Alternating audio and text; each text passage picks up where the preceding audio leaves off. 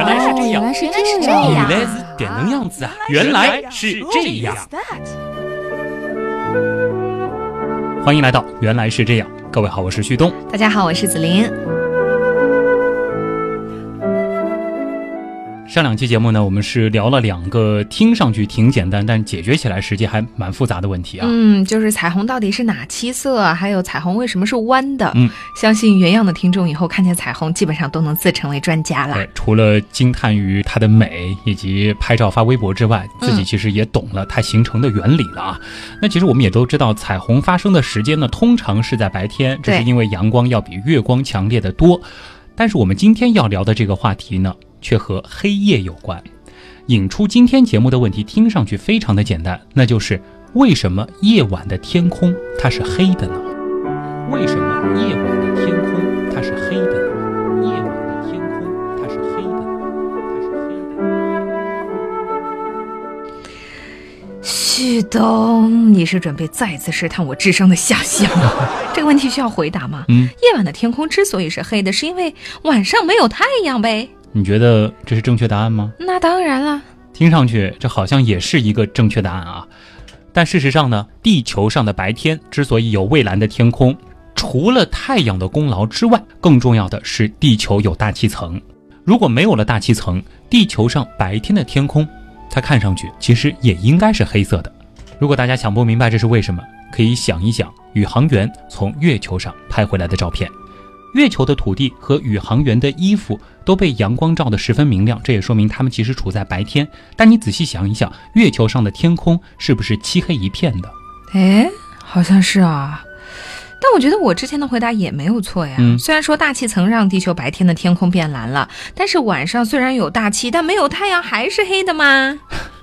貌似在这个问题上有点绕不过你了，或者说我们把这个表述变得更加严谨一些。嗯，今天呢，我们来试着回答这样一个问题，那就是太空它为什么看上去是黑的？或者我们干脆换句话说，就是太空它为什么不是白的呢？这个问题越来越离谱了嘛？太空怎么可能会是白的呢？和我们的直觉完全不一样。对啊我们看到的太空明明都是黑的，嗯对吧？如果说要来理解为什么太空不是白的这样一个问题，我们得先理解另外一个问题。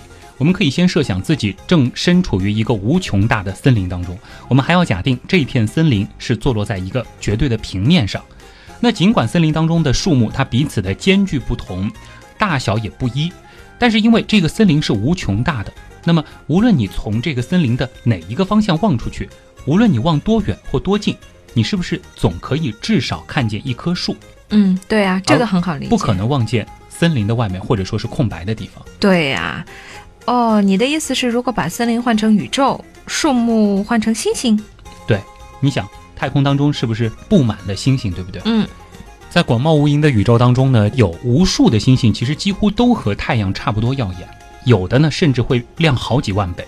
照理来说，在这个无限的宇宙空间里，无论你从哪个方向望去，如果你看得够远的话，你的目光是不是最终都应该落到一颗星星上呢？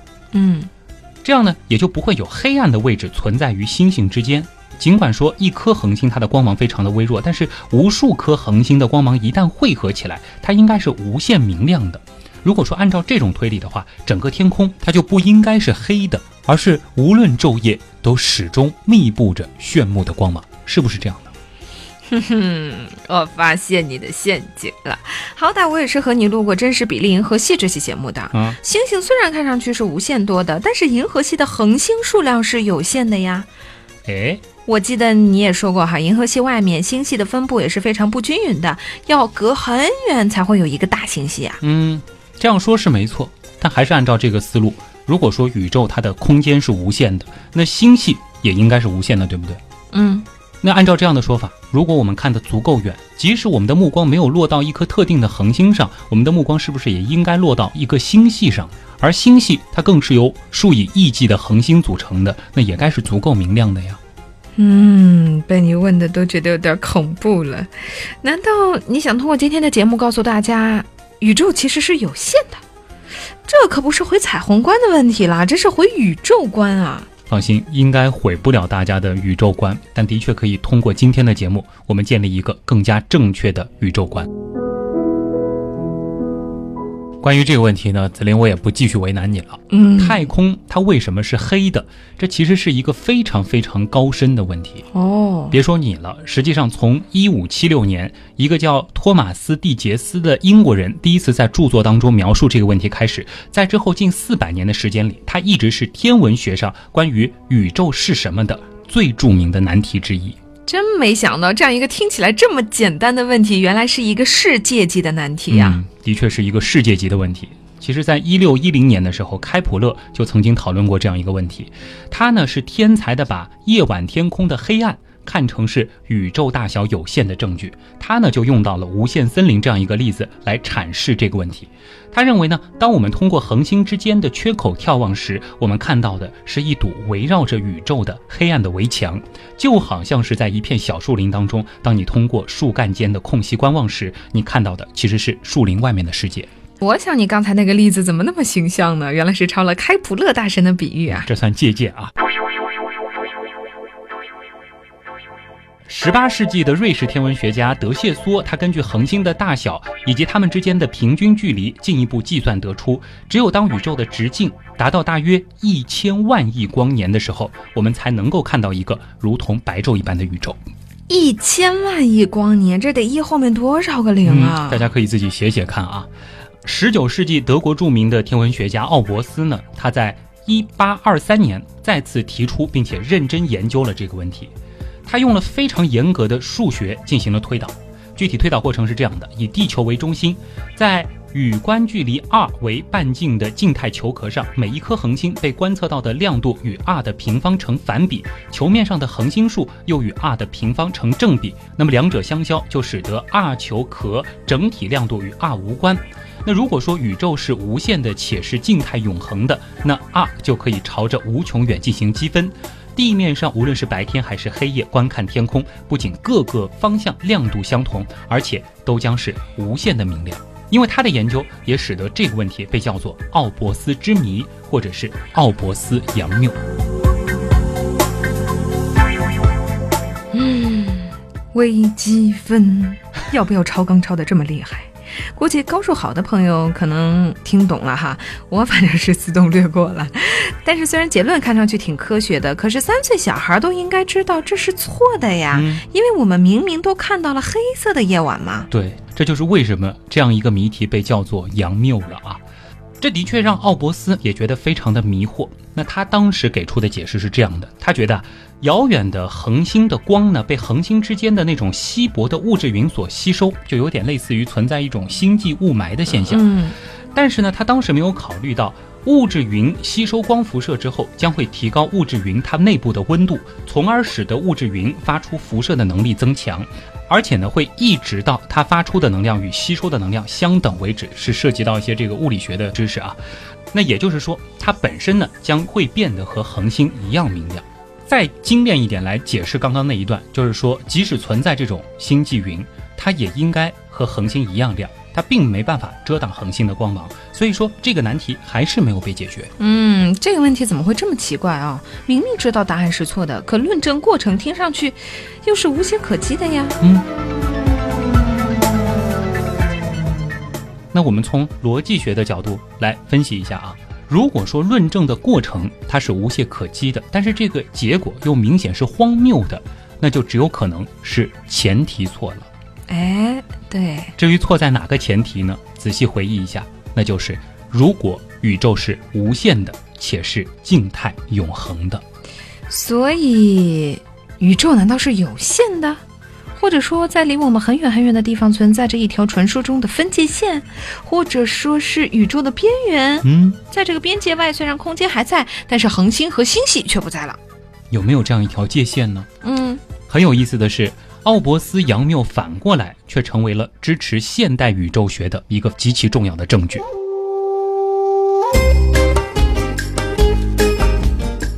现代宇宙学确实认为，宇宙它是不稳定的。从某种程度上来说，宇宙也是有限的，但又并非是你所想象的那样存在一条有恒星和没有恒星的分界线。反正我觉得我基本是快到大脑运转与不运转的分界线了。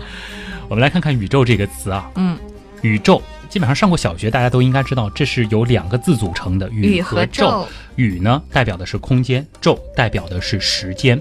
宇呢也就是空间，它究竟有没有边界，我们先不讨论。但是宙或者叫时间，它却是着实有一个界限的。而这条时间的界限呢，就是宇宙的起源，大约一百三十七亿年前的那次宇宙大爆炸。哇，今天的问题瞬间高大上啊！至少在大约一百三十七亿年前呢，那个时候的宇宙它自身是蜷缩成很小很小的一团的，它是有着极小的体积、极高的密度，还有极高的温度。这个时候的宇宙被称作基点。在那种状态下，我们现在对于时间和空间的标准并不适用。通俗的来说呢，那就是在基点以及基点之前，时间和空间它本身并不存在。嗯，这个知识我相信可能有挺多朋友是知道的哈。可是时间有边界，似乎并没有办法解释太空为什么是黑的呀。别忘了，在宇宙当中存在的另外一个界限，那就是关于速度的极限，真空当中的光速。那喜欢天文的朋友一定知道。我们所看到的星星，其实并非是它现在的样子。对，这颗星星离我们有多少光年？那我们看到的就是多少年前的它的样子。嗯，就好比之前很红的那颗开普勒四五二 b，这颗行星的恒星开普勒四五二呢，距离我们是有一千四百多光年，所以我们看到的也就是一千四百多年前的它。那如果说我们要给那颗星球发电报的话，即使上面真的有外星人，等我们收到他们的回复，那也是两千八百多年以后的事情了。说的真好，但是友情提醒，扯远了。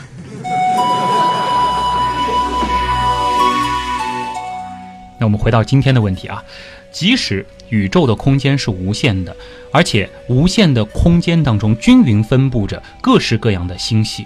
但是因为宇宙它的时间本身是有限的，只有一百三十七亿年左右，所以说我们能够看到的最远的星星离我们至多也只有一百三十七亿光年。在这个距离之外，即使有星星或星系，我们也看不见了，因为从他们那儿发出的光线还来不及走完这一百三十七亿年的漫长旅程，最终抵达我们的眼睛。嗯，距离和时间啊，隐约感觉接下来的节目神经元又快不够用了。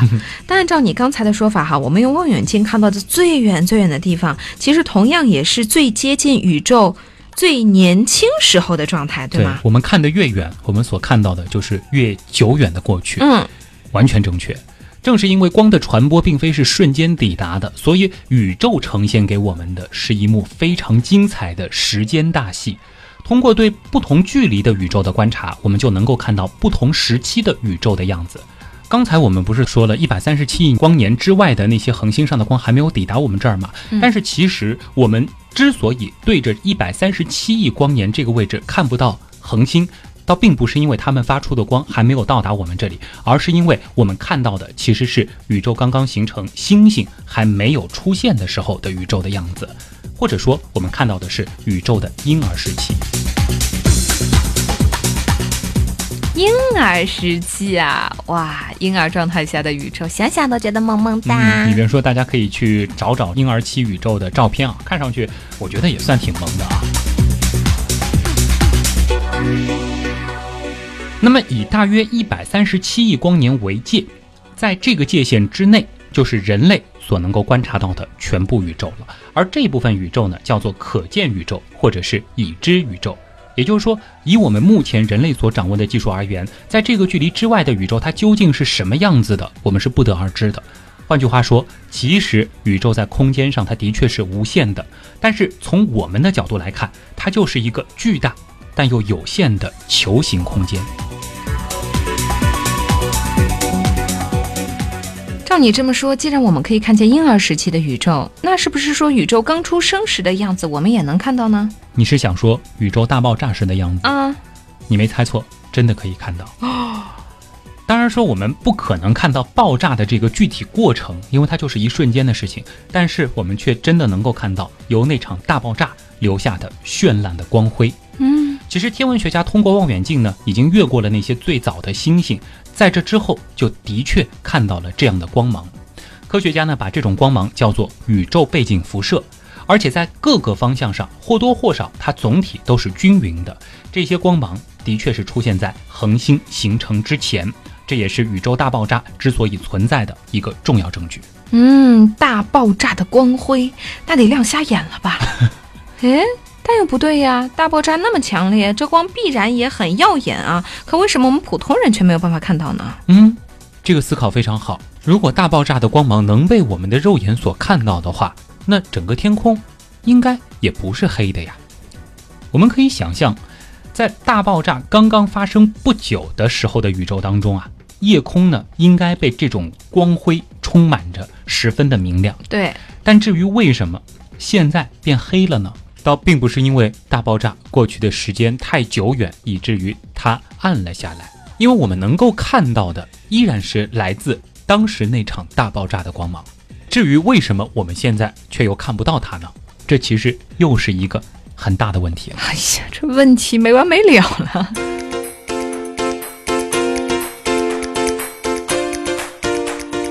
给你一点有关这个答案的线索啊，嗯，哈勃望远镜我们都知道，但是哈勃望远镜在给外太空极为遥远的星系们拍照片的时候，实际上它用的是红外线镜头。为什么？这里又得给大家补充一个听上去挺高大上的名词了，叫多普勒效应。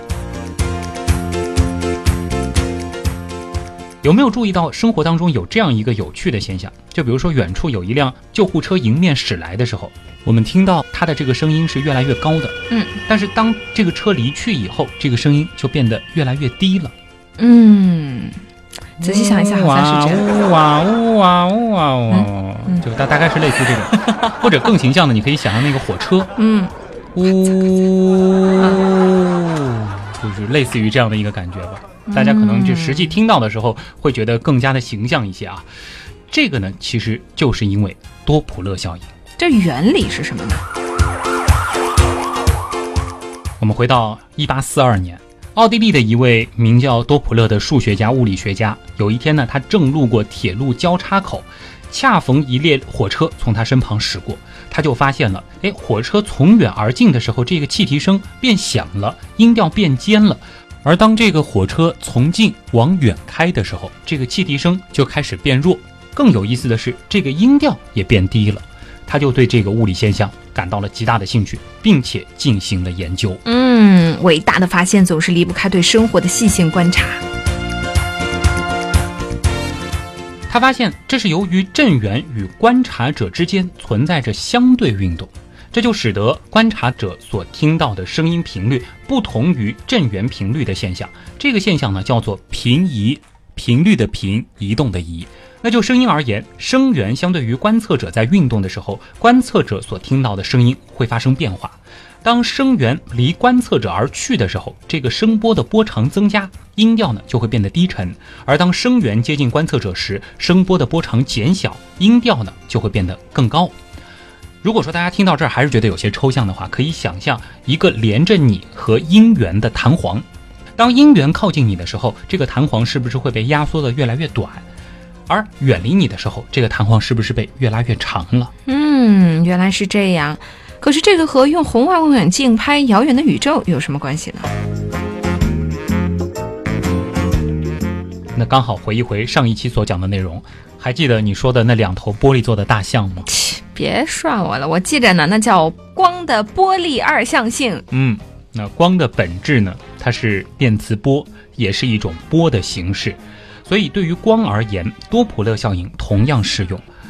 如果说一个光源正在远离我们，那它的波长就会被越拉越长，颜色呢也就会变得越来越红，而离得越远，离开的速度越快，它红的也就越厉害了，直到最后红过头了，就红成了红外线，嗯啊，懂了。红外线肉眼看不见哈，所以大爆炸留下光辉，之所以我们肉眼看不见，那就是因为它红过头了，嗯红成红外线了。就是这样。这种现象呢，就是著名的红移现象了。稍稍补充一下，与红移对应的叫做蓝移。还有蓝移嗯，发生蓝移呢，就说明这个天体它正在向我们靠近，哦，这个波相反的被压缩了啊。但是蓝移和红移其实也并不意味着它颜色一定就变红或变蓝了，只是说在光谱上往红或蓝的方向进行移动。哦，那按这样的说法，大爆炸的光辉正在不断的远离我们喽。嗯，不仅如此哦，美国天文学家哈勃他还发现，几乎所有的河外星系都在远离我们而去。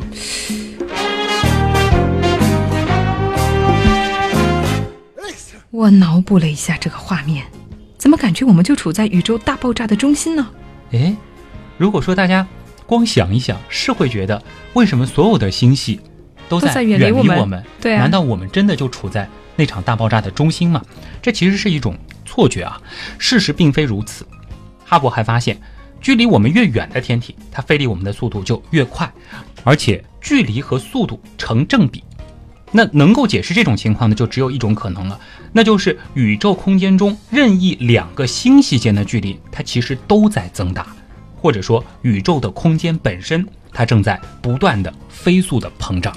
哎，宇宙原来是个不断膨胀着的大气球哎。嗯，说到大气球，大家可以自己做一个小实验啊。如果说大家恰好手上有这个小气球的话，可以在这个气球吹气吹到一半的时候，在这上面点几个距离相等的点，我们就好比这几个点就是星系。嗯，然后我们去吹这个气球，你就会发现这个星系之间它彼此的距离啊，我们所点的这些点彼此之间的距离会随着气球的膨胀而等比例的相互的远离。对呀、其实宇宙空间正在膨胀的这个状态和气球的状态的确非常的类似。哦，再补充说明一点，除了背景辐射之外呢，那些距离我们很远很远的星系都因为宇宙膨胀产生了红移现象，这也就导致我们的肉眼看不见它们所发出的光芒了。也就是说啊，当我们向深空凝视的时候，我们视线所及的位置一旦超过了某个特定的距离之后，就只剩下漆黑一片了。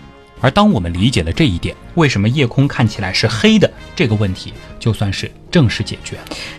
感觉最后的节奏突然加快了哈，有点没回过神啊。你再给大家梳理一下吧，到底是怎么回事啊？嗯，好的，我们简单的再来回顾一下啊。假设我们生活在一个无限的、永恒的且一成不变的宇宙当中，那么整个宇宙就会亮得像太阳一样。嗯，之所以夜晚的天空是黑的，或者说宇宙它不是白的，是因为宇宙它有一个开端，导致从地球上看，宇宙其实存在着一个视觉上的边界。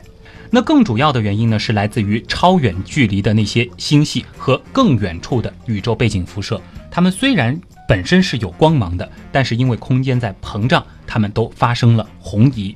随着宇宙的膨胀，这些东西都从可见光谱当中消失了，所以我们就看不见它了。这也就是为什么夜晚是黑的了。嗯，原来是这样。就是这样。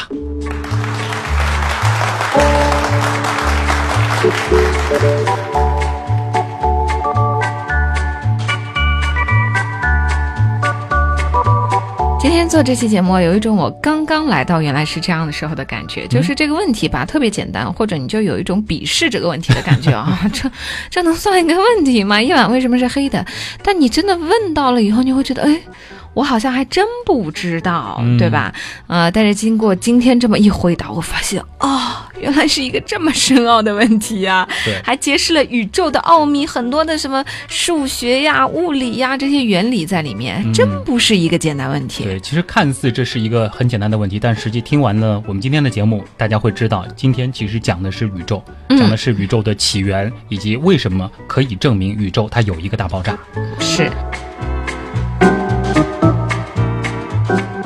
回顾一下我们今天的节目啊，我们其实也解释了宇宙它并非是静态的，也并非是永恒的。但是我们好像漏解释了一个，就是宇宙当中这些天体的分布，它是否是均匀的呢？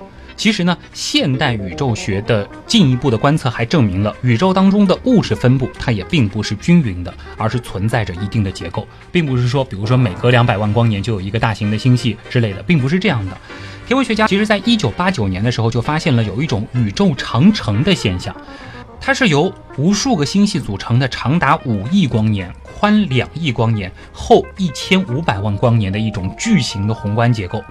另外呢，在二零零七年的时候，还发现了有近十亿光年大小的空洞的结构，也就是说，在这个范围内几乎什么东西都没有，是一个真正的空洞。更有趣的是，在一亿光年这样的一个尺度下，天文学家就发现了星系组成了类似纤维状的结构，弥漫在了宇宙当中。那从极其宏观的尺度上来看，宇宙的结构其实和神经元之间的链接有着一些相似的地方。和神经元之间的链接有着相似之处，嗯，突然让我觉得宇宙会不会在思考更神秘了呢？这些部分因为没有办法证实，也没有办法证伪，所以说大家可以自己留下自己的判断啊。其实今天在节目里呢，我们是顺便提到了很多东西啊，就包括像红移现象。其实红移现象它不仅仅是宇宙膨胀本身，它会带来红移，还有其他几种情况也会造成红移现象。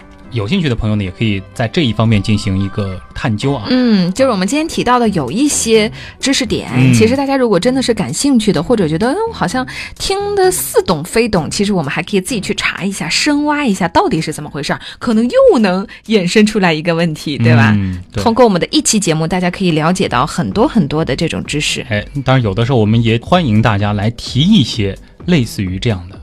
看上去很简单的问题，嗯如果说挖一挖，它又能挖出非常高深的背后的一系列的科学道理，对那这绝对是一个好问题。一定要把旭东考倒，把问题问得特别简单。考倒我实在是太容易了。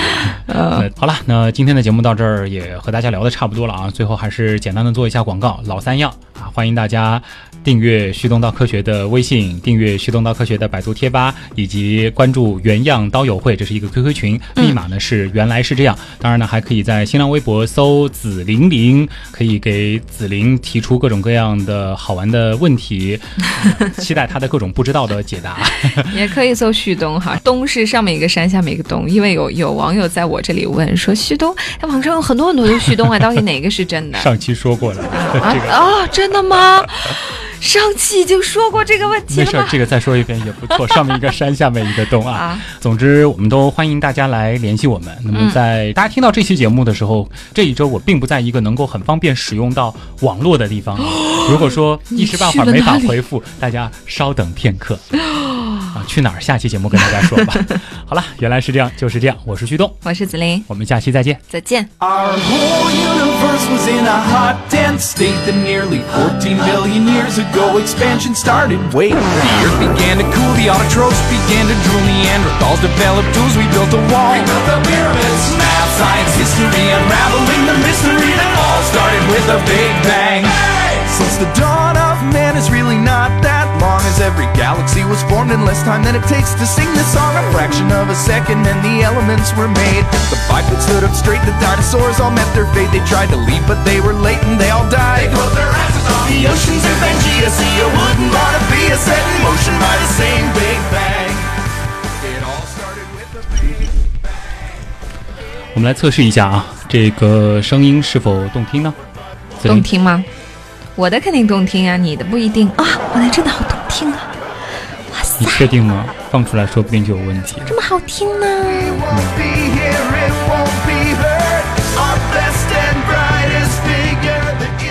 大约一百三十七亿年前的那次宇宙大爆炸。我要说什么？Big Bang 要说嗯，是什么意思就是大爆炸的意思。宇宙大爆炸就是这个词。？Big Bang。it, would really have been sick of us debating how we're here, they're catching deer. We're catching viruses, religion or astronomy, Carter Deuteronomy. It all started with the Big Bang. Music and mythology, Einstein and astrology. It all started with the Big Bang. It all started with the Big Bang.